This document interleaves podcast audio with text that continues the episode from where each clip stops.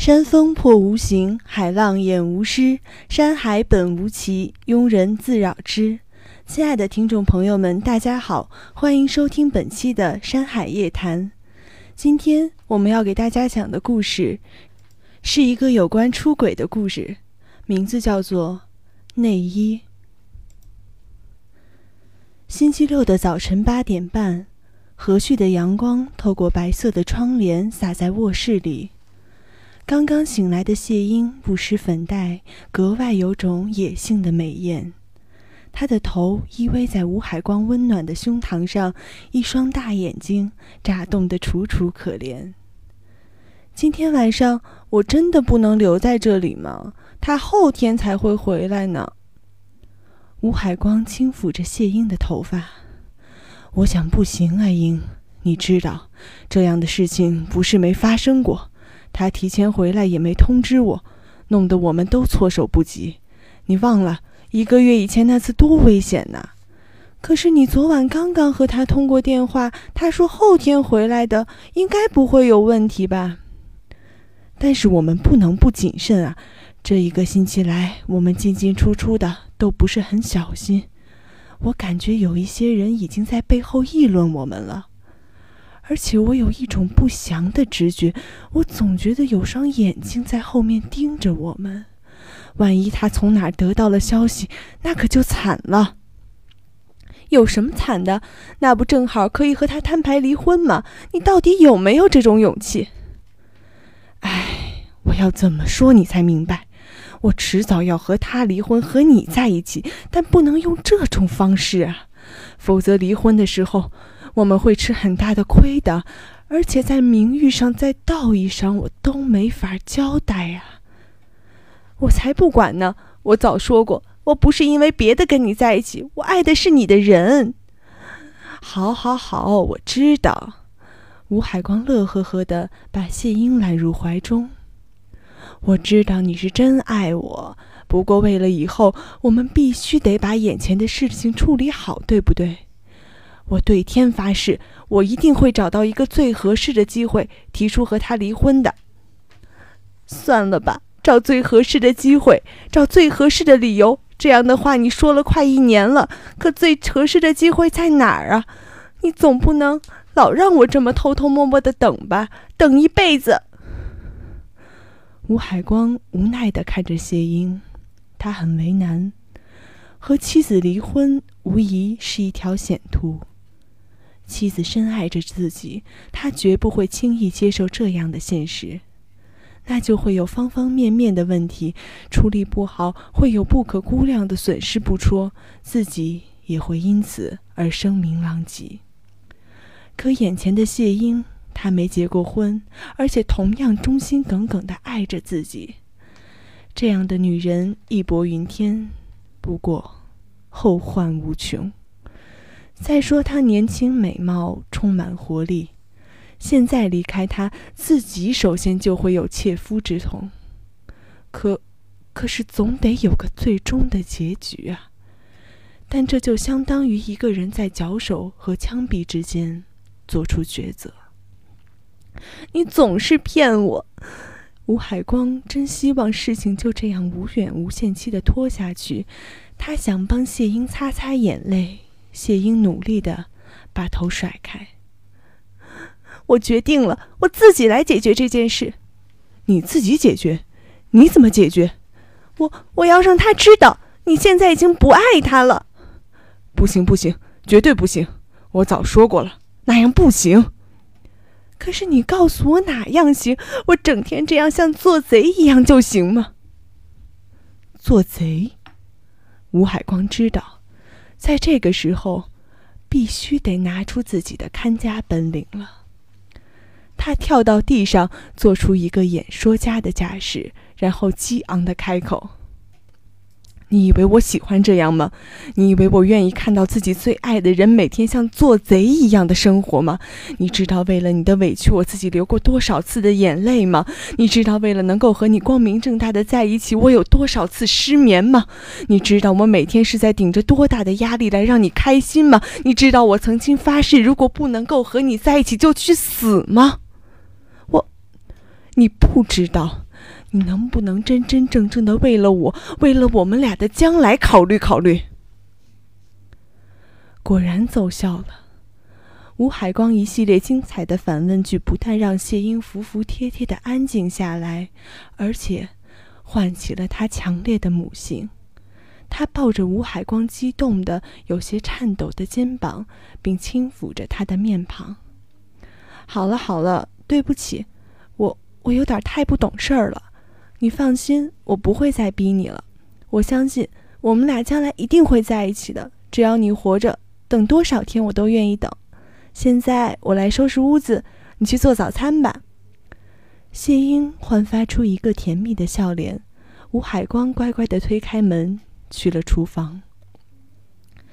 厨房里淡奶飘香，吴海光的妻子从来也不知道她的丈夫有做早餐的本领，这套功夫是吴海光为了迎合谢英的习惯暗中操练的。吴海光在厨房里热火朝天地忙活着，谢英也在很认真地打扫着卧室里的每一个角落。他把床单、被子、枕头上每一根滞留的发丝拿掉，然后用吸尘器仔细清理着地毯。最后，他把窗户全部打开，让清新的空气飘洒进来，借以驱散自己留在屋子里面的气味。他知道，这些事情就是自己不做，在自己走了之后，吴海光也会小心翼翼地完成。现在自己做好了，就可以在很大程度上减少吴海光的戒备。在这一切都完成之后，谢英打开了衣橱。其实那儿完全不必由他来整理，虽然在这儿住了一周。谢英带了几件换洗的衣服，但那些都放在了他随身带来的皮包里。可谢英有他自己的安排。他从皮包里拿出了一件内衣，放在了衣橱里一摞内衣的最上面。那摞内衣是吴海光的妻子的。而谢英放进去的这件和那些内衣的风格截然不同，并且那一看就是一件女人穿过的内衣。从那上面，甚至能闻到谢英身体的味道。哼，他该不会以为这是海光买给他的礼物吧？不可能，不可能！谢英把那件内衣用最显眼的方式放好。他太了解吴海光了。吴海光出众的口才和动情的表演在以往屡次奏效，可这次无论如何都不能了。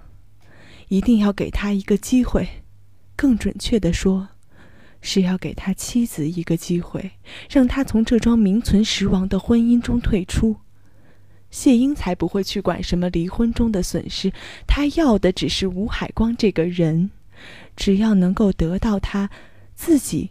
就是这件事情中的胜利者，其他的，一切都可以以后再说。谢英关上衣橱的门，然后他找了一块抹布擦去床头柜上的污迹。昨天晚上，他的一滴指甲油滴在了那上面。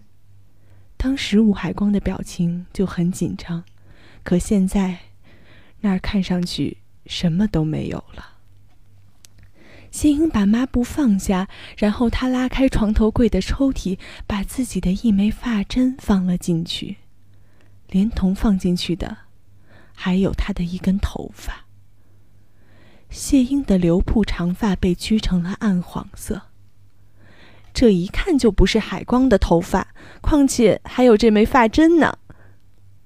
最后。当屋子里的一切都布置的差不多的时候，厨房里传来了吴海光阳光般的呼唤：“英，早餐开始了，快来吧！”“来了，来了。”谢英精神饱满地走向饭厅。吃完了津津有味的早餐，吴海光走进了卧室。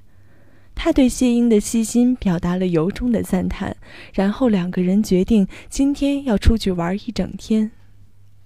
在出发之前，吴海光去收拾餐具，谢英留在卧室里化妆。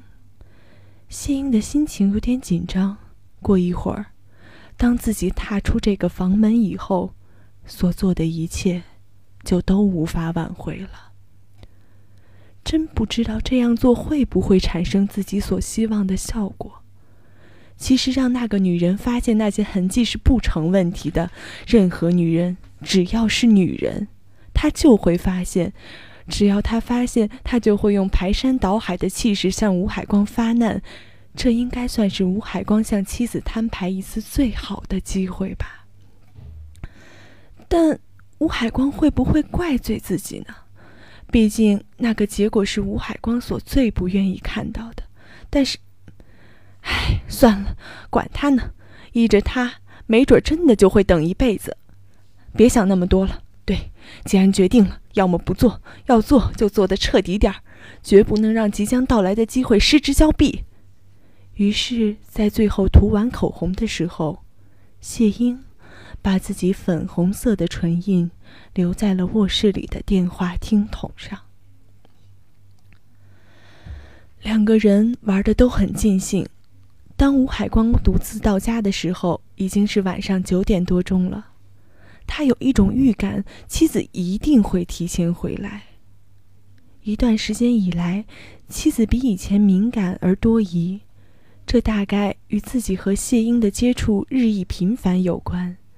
接触多了。总会露出蛛丝马迹。上回妻子出差，比原定的提前一天晚上回来。那天晚上十点多钟的时候，吴海光和谢英打完保龄球回来睡觉，在走到楼下的时候，谢英无意间看到头顶有一颗流星划过，于是他兴奋地指给吴海光看。可是，当吴海光抬起了头，他却惊讶地发现自己家的客厅居然亮着灯。吴海光赶紧让谢英回家，他自己独自上了楼。果然，妻子在客厅里看电视。幸好那次妻子出差的时间短，谢英没带什么随身的物品过来。但即便是这样，妻子还是没完没了的追问，因为他在厨房里发现还没有清洗过的餐具和酒杯，都是双份的。那次吴海光支支吾吾半天才算应付过去，他真感谢那些流星，如果不是他及时出现，后果简直不堪设想。所以今天晚上，他必须早早的做好妻子提前回来的准备。吴海光首先检查了一下床上的床单、被子和枕头，那上面。没有一根暗黄色的发丝，也没有谢英留下来的什么气味，嗯，还不错。他很满足的把目光移到了床头柜，那上面的指甲油已经荡然无存。然后吴海光很自然的打开了床头柜上的小抽屉，这时他看见了那枚发针和那根暗黄色的头发。这个粗心的丫头。吴海光嘟囔着，同时，也在内心为自己的细心自鸣得意。他把那枚发针放在衣兜里，然后夹起那根发丝，打开窗户，撒开手，让它随风而去。吴海光再次环顾四周，他一边看，一边觉得不会再有什么问题了。最后，他把目光定格在了墙边的衣橱上。衣橱里不应该有什么痕迹吧？绝对不会。一周以来，只有自己打开过几次衣橱去拿衣服。谢英的衣橱全都装在他的小皮包里，衣橱里肯定没问题。吴海光真的觉得万无一失了。他拿起了床边的电话，他想让情人猜一猜他犯了一个多么粗心的错误。他还想告诉自己的情人，自己的判断也许是错的。已经接近十点了，妻子还没有回来，不如让他今天晚上留在这里了。可是，就在吴海光拿起电话的听筒要去拨号的时候，他诧异的看见那上面居然有一个粉红色的唇印。吴海光激出惊出了一身冷汗。天哪！这个傻丫头居然把这种痕迹也留了下来，真是太不小心了。他赶紧用掌心把唇印擦掉。这时，他听到了外面传来了用钥匙开门的声音。吴海光放下电话，向门口走去。门开了，妻子风尘仆仆的站在外面。哟，你回来了，你你干嘛不事先打个电话让我去接你呢？谢天谢地，吴海光觉得自己的表现还算自然。他伸手去接过妻子的拎包，妻子看起来情绪不错。哎，总算到家了。海光，楼下出租车里有两个大旅行箱，你去拿一下。哎，顺便把车费付了。好，我这就去。吴海光忙不迭地答应着下楼。夜已经很深了。谢英坐在昏暗的路灯下面，吴海光像一堆烂泥瘫在谢英的身边。谢英把吴海光揽在怀里，温柔地安抚着，他的神态和动作看上去极尽母性的关爱，那双眼之中仍然有掩饰不住的兴奋流露出来。吴海光抬起头。他的语气已经没有能力承载任何情绪，他只能机械的表达：“英，你太粗心了，我满以为没有问题，一切都不留痕迹。你实在实在是不应该，你把发针和一根头发落在了床头柜里，把口红印碰在了电话听筒上，但这都还说得过去，如果他发现了，我也能应付。”可是你，你把内衣也落下了，你是不是是不是太大意了？最要命的，这是一件内衣呀，女人的内衣呀，我我根本没办法解释。谢英低下头，她力图表现的很愧疚，有种欲哭无泪的感觉。海光，我我不是有意的，虽然，但是这。虽然我整天盼着你离婚，可我知道，但这回不离婚也不行了。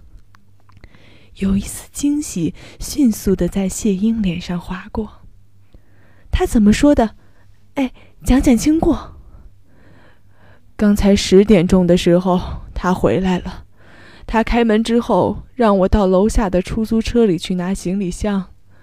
等我再上去的时候，我看见他坐在卧室的床上嚎啕大哭，屋子里站了好多邻居。他边哭边喊说：“那件内衣不是他的。”他问我那是谁的，怎么会在这里？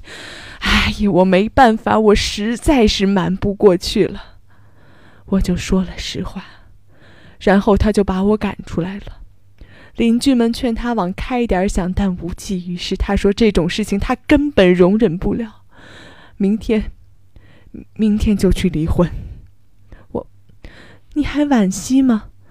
唉，不，英，不是惋惜。我当然想跟你在一起。我，我真的是觉得用这种方式和他离婚，我会吃很大的亏，而且在名誉上，在亲。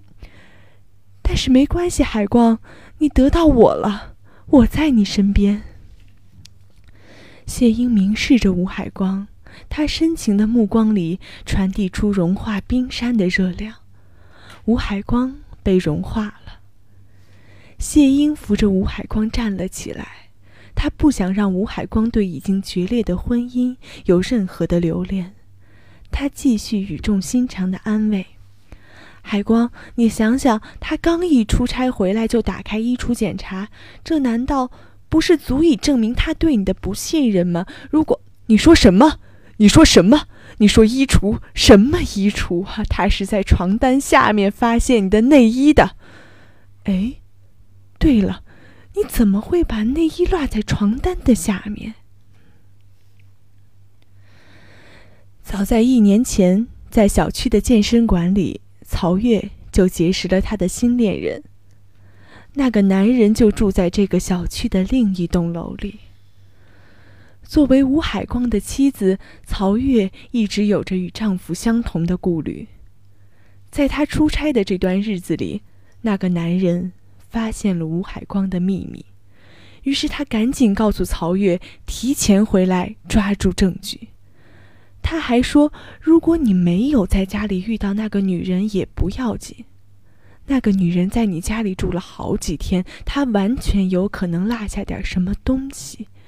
你要是能找到那个东西，你丈夫就无话可说了。而且，就是找不到也不要紧，因为那个东西你完全可以自己准备。你丈夫做贼心虚，你随便拿出个什么东西，他都会毫无防备地相信你真的找到了他与别人幽会的证据。去试试吧，亲爱的，这一招肯定管用。记住，最关键的是这个证据一定要有力，最好的就是一件女人的内衣。好了，这就是我今天要给大家讲的故事——内衣。